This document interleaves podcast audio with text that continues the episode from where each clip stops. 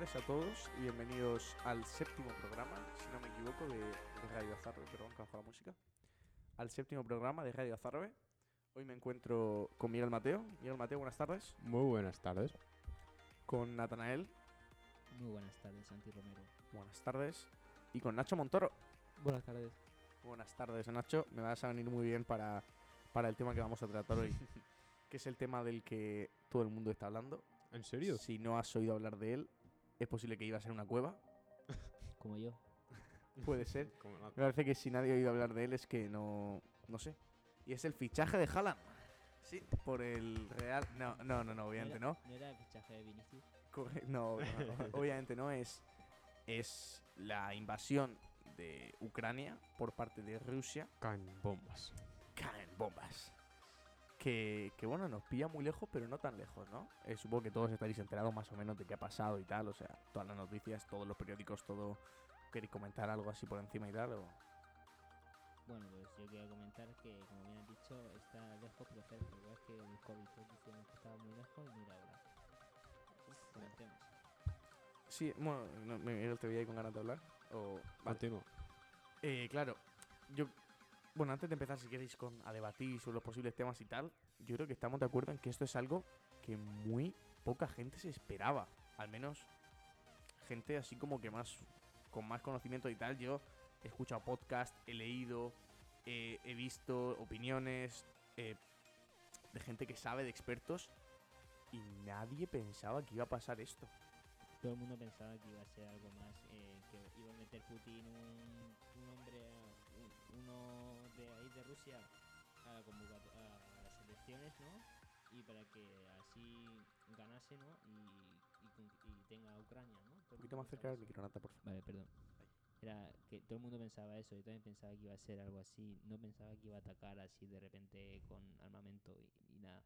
Porque en el siglo XX que estamos, siglo XXI, perdón, eh, es, es, es una locura atacar con armamento, o sea, se puede atacar con otras cosas, por ejemplo, con la, como- en la economía o cortando el gas, eh, pero Que no, también no se de ha esta hecho. manera, o sea, nadie pensaba que iba a ser así. Básicamente, Putin ha hecho una guerra del siglo XX en el siglo XXI. Correcto, Exacto, sí. correcto, correcto. Es que es, es verdad que yo, claro, todo lo que escuchaba era varias cosas. La primera, nadie pensaba que esto fuera a llegar a una guerra. O sea, nadie. Yo, o pensaban que como mucho eran a ser conflictos en la zona del Donbass, que es la zona que, de Crimea y en la que te- había más tensiones. Y te- pero todo el mundo pensaba que iba a ser eso. Hombre, igual una guerra económica, cibernética. eh, lo que decía Nata también, ¿no? Eso de, de, influen- de influencias políticas, de poner un, un presidente porque es muy prorrusa, una gran parte de Ucrania. Pero es que lo que decía Montoro es que estamos viendo una guerra del siglo XX en 2022. O sea, sé que, que es que verdad que no hemos tenido ninguna guerra, al menos cercana en Europa, desde la Segunda Guerra Mundial. No. A ver, no, pero está Irak, está Afganistán. Bueno, Serbia y. el Sí, sí, conflicto pero- de claro. pero-. Me refiero que no hay que... Hombre, sí, bueno, sí, como decías, es que- pero, ¿hace ¿hace cuánto, Sí. perdón? Herzegovina, perdón. Contra Croacia Eh, hace relativamente poco, los años 90. En el ¿no? 90, sí, en el 90. Sí, pero... Fino, sobre todo yo creo que aquí hay dos variantes muy fuertes. La primera, bombas nucleares, que llevan unos ya 80 años. Claro, es que tienes que contar que esa era una guerra civil. Y otra Claro. cosa también muy importante, la tecnología. Los aparatos electrónicos, internet. Es que aquí en Europa, en, en los países más desarrollados, pocas guerras, de verdad, guerras, hombre, conflictos sí, muchísimos, pero guerras abiertas con la tecnología. al- Igual se me está pasando una, estoy quedando muy cateto, que es bastante posible, pero yo no recuerdo una guerra así en medio Europa como las del siglo XIX, ahora con la tecnología. No. Hombre, sería inimaginable. Sí, Claro, Y es que era inimaginable esto. Porque se pensaba que eso, ataque cibernético, ataque... Pero Rusia, claro, todo el mundo daba como imposible, pero aunque sea cosa del pasado, por decirlo así, entre comillas, por mucho cibernético, por mucho tal, se te planta un tanque enfrente. ¿Qué Y claro, y, y claro, nadie se lo esperaba, pero así en plan, vale, como nadie nos lo esperaba porque parecía imposible, es que nos encontramos con que están metiendo tanques. Y tú tienes mucha tecnología, pero a ver qué haces con un tanque. Bueno, ten en cuenta que la tecnología que estamos usando es del siglo XX. Como empieza a usar la tecnología del siglo XXI, vamos a Es cagar. que, a ver, Rusia como tal, tecnología de lo que es del siglo XXI, tiene, a ver, tiene, lógicamente no nos vamos a negar, pero tampoco tiene tanta. O sea, lo que es es como los restos de su superpotencia que fue en el siglo XX. Claro, correcto. Bueno, El- según, el- he, según he leído, Anonymous ha comenzado también una guerra contra Putin, ¿no? Eh, cibernética. Puede ser. Hombre, no, puede Sí, ser. sí, sí, correcto, correcto, lo, lo anunciaron. Pero claro, es eso, es, es decir, Rusia realmente es que tiene el PIB de, de un país europeo medianito, ¿eh? Sí, no sé sí, si de que Italia o yo. Sí, sí, el rublo que ha caído un 60%. Si no, tenía el PIB antes de la Tenía el guerra. PIB antes de la Ahora, guerra. ese, vamos, ha caído una barbaridad. Y yo, sinceramente, igual quedo como un tonto, pero es que no entiendo por qué se produce esta guerra, porque aparte por un sentimiento patriótico y de poder decir, hey, que Rusia sigue siendo una potencia mundial, que nadie se olvide, aparte de eso no entiendo el sentido, porque ni veo beneficios económicos, ni veo, no sé, es que no veo un beneficio claro. Santi, tienes que tener en cuenta que también eh, la OTAN tiene parte de culpa porque tras la disolución de la Unión Soviética en el 91 em, se firmaron, se firmaron unos, tra- unos tratados en Minsk que es que la OTAN no podía ejercer, Y no, no podía podía... expandirse en la zona de Ah, influencia correcto, rusa correcto. y lo ha hecho. Entonces, eso también entiendo en parte la postura de Rusia, pero eso no justifica para nada una invasión. Una invasión a todo el territorio encima. Ya, pero es que si no, ¿qué haces? Si no, Ucrania hubiera, ent- hubiera entrado en la OTAN. No, pues, pues ya está. Es que tienes que también es que es- Ucrania es un estado soberano, tiene que dejar hacer, dejar hacer. Es que Sí, pero claro, porque si hay un, Ya, pero el- tratado, hay un tratado que especifica que no vas a poder Claro. hacerlo, ya. O sea, es es verdad que, que lo que podría haber hecho eh, Putin o Rusia habría sido decir, oye, que recordar estos tratados, ¿no? Pero claro, pero meterte con tanques ahí. Hombre, a mí me parece que más una excusa. O sea, no, el- sido- no, si- no ha sido muy lógico, la verdad. o sea, con todo el respeto me parece correcto, es que no es lógico, es, me parece más una excusa. Lo de no, mira, es que los tratados, no, mira, la desnazificación que Sí, decían, desnazificación. por ejemplo, para meter- es una excusa para meterse con los tanques. Pero lo que digo es que no veo dónde, dónde saca beneficio Rusia, porque beneficio económico hay, yo no lo, Muy poco.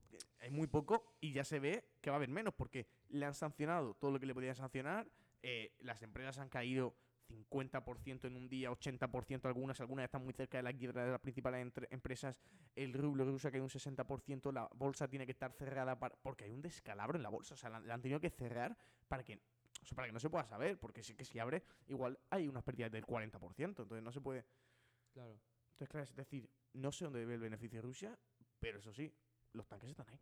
Hombre, según me han dicho, lo que quería hacer Putin era que eh, claramente Ucrania no entrase en la OTAN para tener como un, eh, em, ¿cómo se dice? Una separación entre la OTAN y Sí. Rusia, ¿no? Porque Claro. No, básicamente es, si Ucrania entra en la OTAN, los misiles de la OTAN Llegan a Moscú. en Kiev llegan a Moscú. Sin o sea, bueno, lle- llegan igualmente, pero llegarían en 7 minutos en vez de en 15, que creo que está el tiempo actual. Lo cual significa que en 7 minutos a Moscú no le da tiempo de reaccionar para detener los misiles y en 7, o sea, en, en 7 no le da tiempo y en 15 sí. Pero es que la cosa es que Rusia se piensa que la OTAN va a lanzar un misil a Rusia.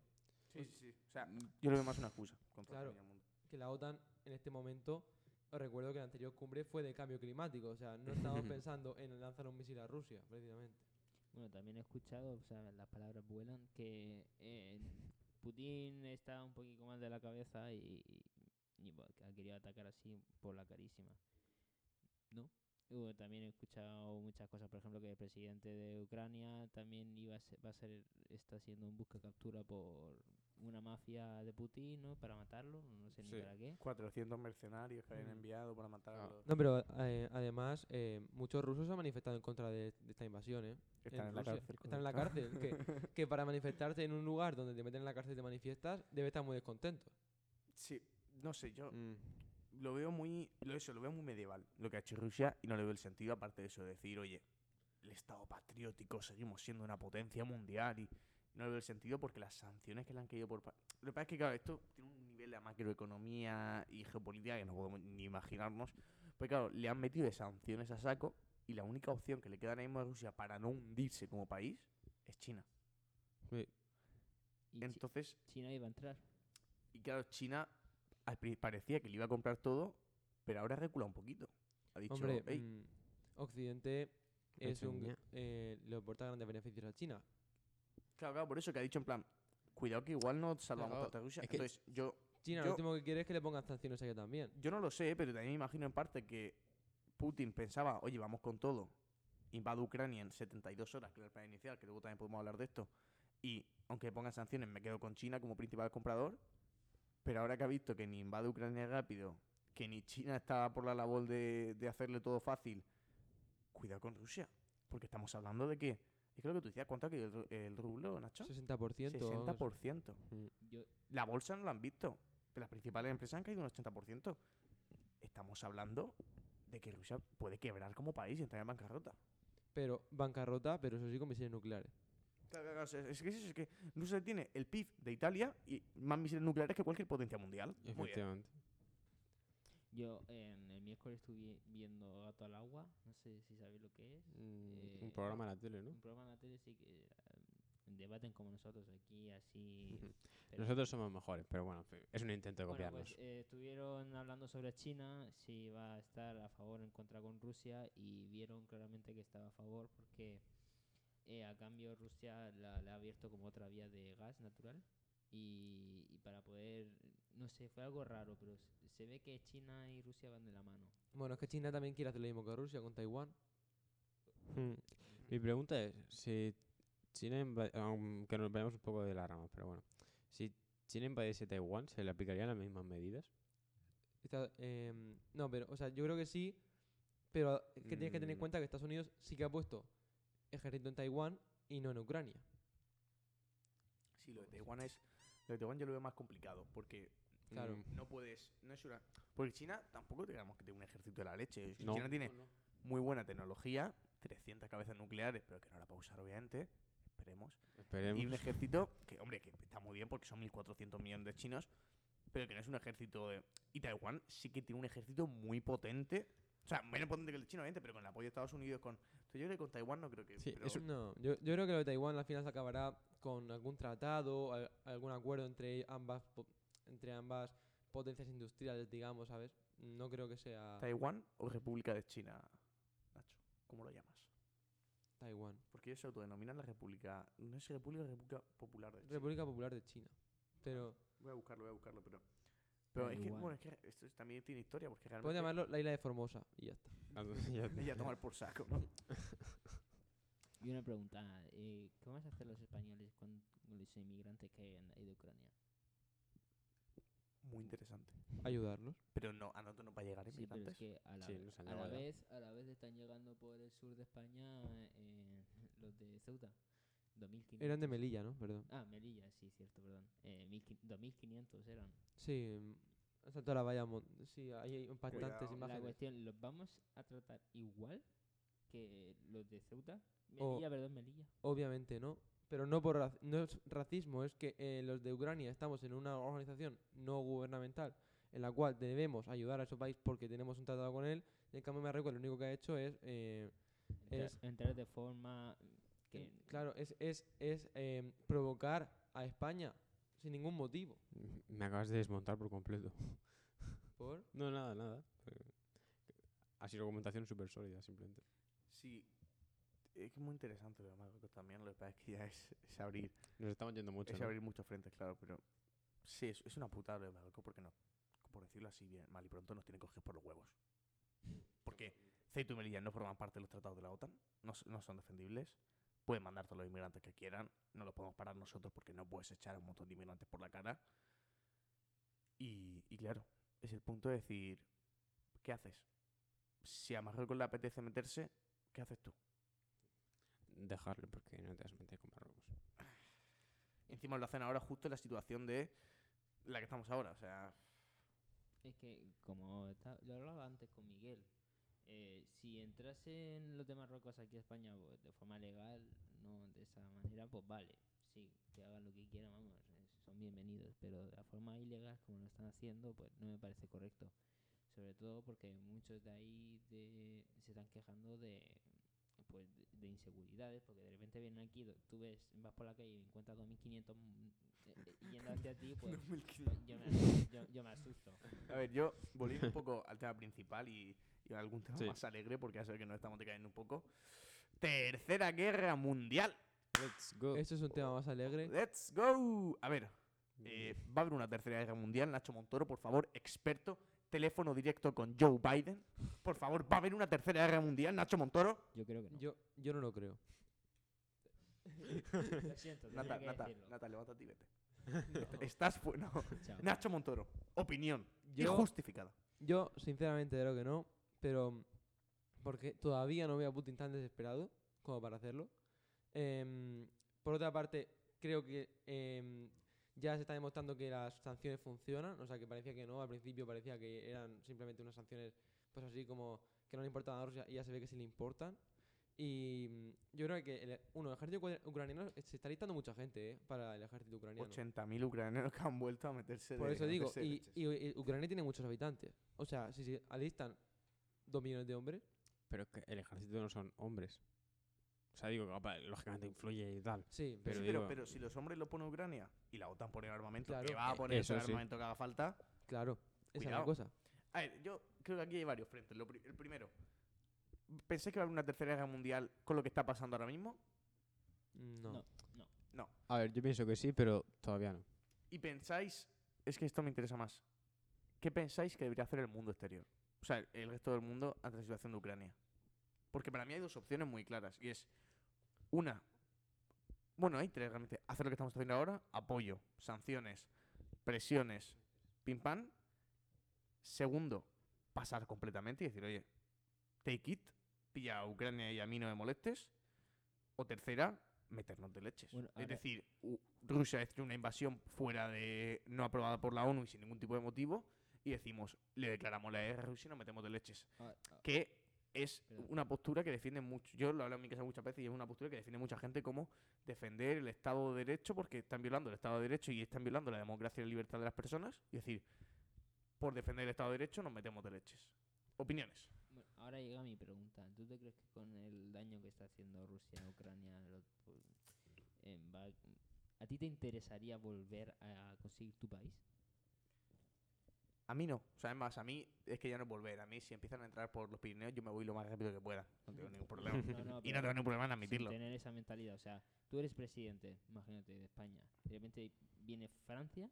No, bueno, sería de Murcia en todo caso. Viene Marruecos, De Murcia, no. Entonces el resto de España pues te ataca a ti y hace un desperdicio de Murcia. Lo destruye todo, destruye de todo, de todo, todo. ¿Tú- ¿A ti te interesaría eh, volver a ser el presidente de, esa, de la ciudad, Mm, de Murcia? Sí, pero eso, o sea, ¿con qué contexto? O sea, eso por, por Zelensky, ¿o? No, no sé, es que es lo mismo que pasa con Ucrania. Rusia está lanzando bombas, destruyéndolo todo, O sea, tú con dices, si, bajas. tú dices pero- si siendo un hombre querrías volver a tu país natal a meterte de leche, ¿no? Sí. Yo no lo haría. yo pero tampoco. entiendo a yo mucha sinceramente gente. no lo haría. Entiendo a mucha gente que lo hace. Y ahora te digo que no, pero igual luego me entra la vainilla. o sea, entiendo mucha gente que lo hace, ¿eh? o sea, porque yo, mi sentimiento patriótico tampoco va muy allá. O sea, yo más del postureo de colegio público tengo que, que echar un poco ahí para adelante. Yo no tengo ningún problema en. O sea, chico, invaden España, pues mira, chico, invaden España. Cuanto más lejos me pille, mejor. Y, y sobre todo por mi familia. Es decir, si, mi si invaden España, prefiero que yo y mi familia estemos en Argentina. No te voy a mentir. Y, y con toda la sinceridad del mundo, y me duele decirlo, ¿eh? porque soy español, mucha España, mucha España, pues, pero, pero, chicos, prefiero que estemos a salvo yo y mi familia que estemos en España. Aún así, entiendo a los 80.000 ucranianos y los que espero que sigan llegando, que dicen, oye, me están invadiendo, están violando el, el, el Estado soberano, están violando la democracia, la libertad de las personas, y yo voy a defenderla. Mueres. Bueno, puedo- podría hacer un pequeño inciso. Y dos, y tres, y cuatro. Vale. Hazlo. Em, yo creo que había una cuarta salida, eh, o sea, una quinta salida, porque todavía son cuatro, eh, que sería la vía diplomática entre Ucrania Rusia y luego algún moderador de la ONU. Porque, em, o sea, este es un problema más que, yo creo que es más, más que un problema territorial, es un problema étnico. O sea, porque todos son eslavos, todos los pueblos de, son eslavos. Entonces, em, Rusia quiere como unificar a todos los pueblos eslavos. A ver, ¿Quiere o es una excusa? a ver. Es una excusa, pero yo ya he quiere. escuchado a mucha gente diciendo lo de no, es que Rusia quiere reconquistar la URSS. Yo tampoco sé. No, la, eh, la no- URSS no creo. No entiendo el sentido de por qué ha hecho esto Rusia, pero tampoco quiero que quiera co- conquistar 10 países más. A ver, pero te- ten en cuenta de que Ucrania ya había, ya había matado a 14.000 personas en el Donbass. Y el Donbass es ruso. O sea, ruso, entre comillas. Y eh, em, Ah, bueno, oficialmente no, pero. en la oficialmente no, pero sí. En la práctica hay estatuas de Lenin por ahí, hay cosas raras. Entonces, em, entonces yo creo que Ucrania no lo ha hecho del todo bien, ha matado a gente, ¿vale? Eso no lo vamos a negar. Pero Rusia lo ha hecho 10 veces, mil veces peor. Perdón, peor. peor. Y mm, entonces, claro, ¿esto cómo soluciona? Pues tienes que coger y decirle, coger y poner al presidente ruso que tiene que salir del búnker ya, tiene que salir de la- del Kremlin, tiene que coger y decir, esto hay que arreglarlo porque no podemos seguir con esta situación, y él lo sabe. Eh, y coger al presidente ucraniano, ponerse una mesa y, y discutir hasta que se llegue a una solución. Una solución que no sea la guerra. Sí, pero es que Eso- habiendo empezado la guerra Putin. Pero es que a mí me parece que la gente dice Putin loco, tal. Me parece que es un tío muy listo. Que Es un gran estratega. Puede ¿eh? estar loco. Uy. Pues no te digo yo que no. Pero es un tío muy listo. Y ha iniciado esta guerra y la ha iniciado él. Me refiero que no es que digan, no, es que se ha empezado una guerra por dos tiros mal dados y ahora hay que negociar. No, no. El tío, con plena conciencia, no es que iba a invadir la zona del Donbass, es que ha dicho, voy a invadir Ucrania entera. O sea, que a mí, mí. es que por eso una negociación de paz me parece tan descabellada, porque es que literalmente hace una semana nadie daba por hecho que iban a empezar una guerra. Hace una semana Rusia empezó una invasión total por parte de Ucrania. ¿Y han tenido bajas? Sí, pero tampoco muchas. Entonces, a mí, por eso me parece que las negociaciones son muy complicadas, porque es decir, es que hace solo una semana eh, empezaste a invadir un país entero. Y ahora te van a decir, no, venga, vete. Bueno, también hay que tener en cuenta que Rusia amenazó a Finlandia y a Suecia. Las mayores represalias de la historia. Y a, y a Suecia, que Suecia, eh, en nuestro profesor de historia ya nos lo dijo, que es una nación muy europea. O sea, tú vas a Suecia y tú dices, esto es, esto es Europa, esto no es Europa oriental. O sea, esto es Europa, Europa, Europa supuesto, occidental. pues, incluso se estaba hablando de que entraran en la OTAN y tal, o sea, sí. Claro. Entonces dice, como Finlandia y Suecia, que Suecia no tiene ningún tipo de relación con la Unión Soviética ni, ni con el pasado ruso, dice, como Finlandia y Suecia se unan a, la OTAN va a tener grandes represalias. Pero es que eso es, es un ataque directo a, a los países libres. Entonces, yo para mí, quiero una pregunta clara, ¿vale? Imaginaos que sois el presidente ahora mismo de Estados Unidos. Veis que más lento de lo que parecía, eso es una certeza, muy lento y está aguantando mucho Ucrania, pero veis que Rusia está invadiendo Ucrania. ¿Os metéis directamente en la guerra? Es decir, dec- ¿le declaráis la guerra a Rusia por defender Ucrania? No. No. Ni No. coña, Ten en vamos. cuenta de que, Mm, mm, eh, de si que no, es, a- no es ni Afganistán, ni Irak, ni Irán. No, es que Afganistán ni Irán tienen cabezas nucleares. Rusia sí. Es que- Y no pocas. Saldríamos perdiendo a los dos, ¿sabes? Que Tú es eres que Rusia, yo- yo- Yo tenía estas discusiones muchas veces en mi casa y mi- mis padres sobre todo decían, no, es que hay que defender el Estado soberano. Mm. Mira, chico, estoy completamente de acuerdo en que el Estado soberano es muy importante y la democracia es muy importante. Pero si me estoy jugando que haya un 5% de probabilidad de una guerra mundial si invade Rusia, un 5%, es muy poco, un 2, Es que me da igual. a cambio de... O sea, es o invades Ucrania y te arriesgas a que haya a lo mejor un 5%, 2% de guerra mundial, o pierdes Ucrania. sale más rentable perder Ucrania. Yo tengo clara la respuesta. Bueno, a ver, si analizamos la historia un poco, podemos comparar un poco eh, lo que es Rusia 2022 con Alemania nazi 1939. Dejémosle invadir Ucrania. Eh, Ya parará. No, claro, o sea, ¿qué pasó cuando, cuando eh, Alemania nazi se anexionó Austria? Entonces, pues, bueno, se No. conformará con Austria. Y luego invadió Polonia. Y los, bueno, empezó con los sudetes, Claro, el calor de Danzig y Empe- tal, primero pero sí. empezó ahí y luego ya Francia y luego, y luego incluso le declaró la guerra a Re- a Reino Unido. Y su plan era incluso invadir Estados Unidos. Ese era el plan, el gran plan de Hitler. Pero yo, claro, es que mi pregunta es, yo veo mu- muy improbable una tercera guerra mundial. Pero como Putin se va presionado, como vea que está... O sea, es que es lo que te comentaba antes fuera de micrófono, Montoro. No quiero comparar a Putin con Hitler porque me parece una comparación absurda. Sí. Pero es que me parece un, megalo- un megalómano. Putin me parece que es un tío que va muy por el honor, por el defender la patria, por el... Y como se va presionado, vea que Rusia puede caer y vea qué tal, bajo estado de presión se cambian mucho las tornas. Y lo que ahora sea imposible, cuando tienes a un botón Mm. reventar a todos tus enemigos, Eh, o me quitas las sanciones o te reviento a bombas nucleares. Tú decides. Yo, si Putin. Claro. Pero yo pienso que es casi imposible una tercera guerra mundial. Pero también sé que un tío, un tío, una persona, y más como Putin, si se ve presionado, es muy predecible. Bueno, a ver, una pregunta. ¿Vosotros creéis que las armas nucleares son la mayor, o sea, la- como la mayor arma o mayor man- la mejor manera de, ga- de ahora mismo para ganar una guerra? Hombre, No. como dijo Einstein, yo no sé cómo será la tercera guerra mundial, pero la cuarta será con palos y piedras. Entonces sí. Sí. Vale, entonces ¿quién es el que más tiene? Eh, en- eso no, tengo muy claro. te lo pero- aseguro No, yo. pero- Pero eso no repercute, Miguel, porque, o sea, con que Mm, tengas más mm. de un cierto número de cabezas nucleares que casi todo el mundo las tiene, puedes destruir el mundo entero, las ciudades más importantes del mundo. O sea, China tiene 300, Estados Unidos tiene 5.000, pero tú no te metes en guerra con China porque con 300 bombas, te- es que ¿cuántas ciudades importantes tiene Estados Unidos? Claro. No sé. Te mete una, 15, te mete, 20. Es Te mete 10 por el... Uy, perdón. Te mete 10 por el. ¿cuánto- eh, es que es eso, ¿cuántos estados tiene Estados Unidos? 50. Te Pum, mete... 10 por estado, a tomar por saco Estados Unidos. 10 Claro. bombas nucleares por estado. Que no te hacen falta. Te has pasado un montón con una va, Sí, sí, para dos estados. Pues, pero es lo que te digo, Miguel. 6 por estado. Que es que con 500 bombas nucleares te da para reventar la civilización tal y como la conocemos. Sí, sí. A partir de ahí, puedes tener 6.000, puedes tener 10.000. Me parece que eso es un poco jugar a quien la tiene más grande. Porque a partir del cierto número, te estás jugando la destrucción mutua asegurada. Ahora es, es a ver quién, más rápido le da el botón. La, la cosa estaría en o quitar todas las armas nucleares, porque no entiendo el propósito de tener un arma que no quieres usar porque te da miedo, Bueno. pero que no quieres quitar porque te da miedo la gente que, El, que el propósito es que llevamos 80 años sin una guerra muy grande en el mundo. Pero para que- mí ese es el propósito. Hay que quitar las armas nucleares. Sí, pero desde antes, es que también pensémoslo, ¿eh? Yo pienso que las armas nucleares son un gran peligro porque un día te pille un loco, un zumbao y te diga pum, y a tomar por saco. Pero también pienso que, oye, es que antes de, de- o sea, antes de la Segunda Guerra Mundial y durante toda la historia de la humanidad, siempre ha habido guerras.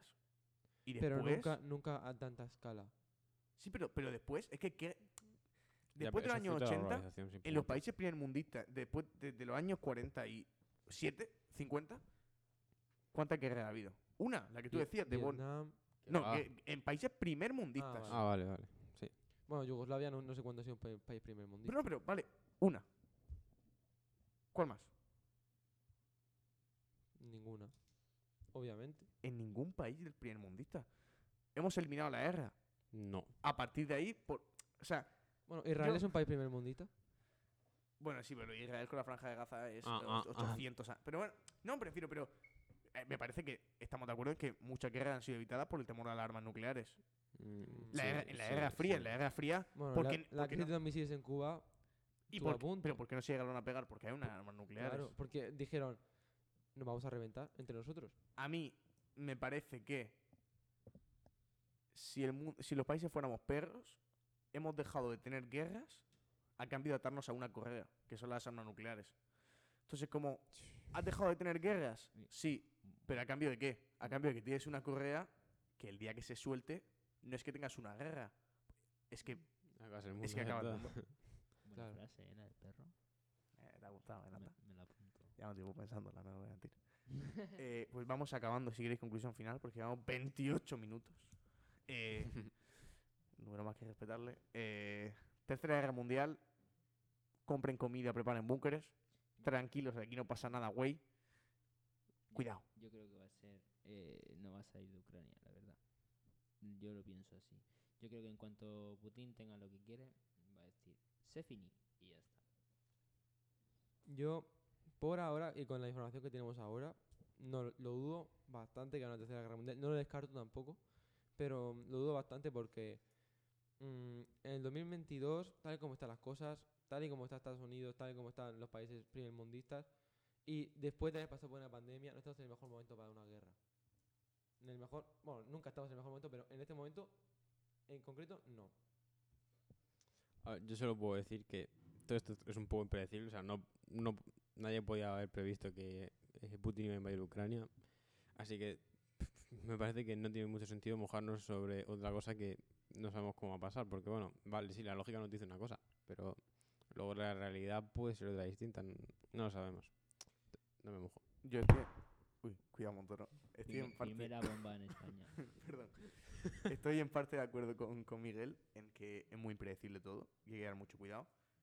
Pero en lo personal y por lo que la lógica me dice, me parece que no va a moverse Ucrania. La OTAN y Estados Unidos van a seguir dando todo el apoyo que puedan sin meterse directamente. Que se acabaría llegando a una paz después de muchos muertos, porque va a morir gente y ha muerto mucha gente, es una pena. Eh, pero me parece que no va a llegar a un conflicto a gran escala. Habrá una guerra en Ucrania se acabará firmando la paz. No creo que haya una, una conquista completa por parte de Rusia. Y se acabaría dando una paz, pero no creo que vaya a ir a más. Y nada más, pues si os apetece nos despedimos y si no, pues nos quedamos en, en silencio un rato. Adiós. Adiós. ¿Nos vamos? Bueno, un Muerto, minuto de muerto, muerto, silencio por los muertos de Ucrania. Pues, pues en mi colegio lo hicimos el otro día, no es broma. Y, hombre, es que es verdad que está muriendo mucha gente. Y Bueno, Según he escuchado, uy, Yo- según en palabras, a palabras necias, oídos sordos, según he escuchado de que a pesar de una guerra son pocos muertos, sí, pero ni que han sido muertes. Yo- y- y- solo quiero decir una cosa antes de irnos. Y es que, que la gente, por favor, no lo viva como un partido de fútbol. No lo viva como a ver qué pasa, como una película, porque no es una película, no es un partido de fútbol. Lo peor que son vidas. Humanas, nos la estamos jugando. O sea, que tengamos un poco de seriedad, un poco de mente, un poco de madurez y démonos cuenta de que está muriendo gente y hay gente que está dando la vida por defender su país y sus derechos. No es un partido de fútbol. Adiós. O- Adiós.